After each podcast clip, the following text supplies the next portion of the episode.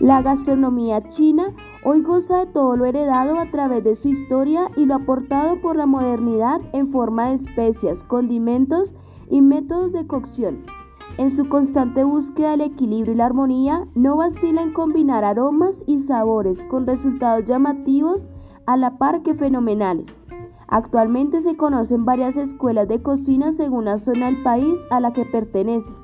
Tenemos por ejemplo la cocina Sichuan, perteneciente a la cuarta provincia más poblada de China, que se caracteriza por ser muy rica en especias, de la que hoy se conoce una tradición bastante sabrosa como lo procede el pollo kung pao.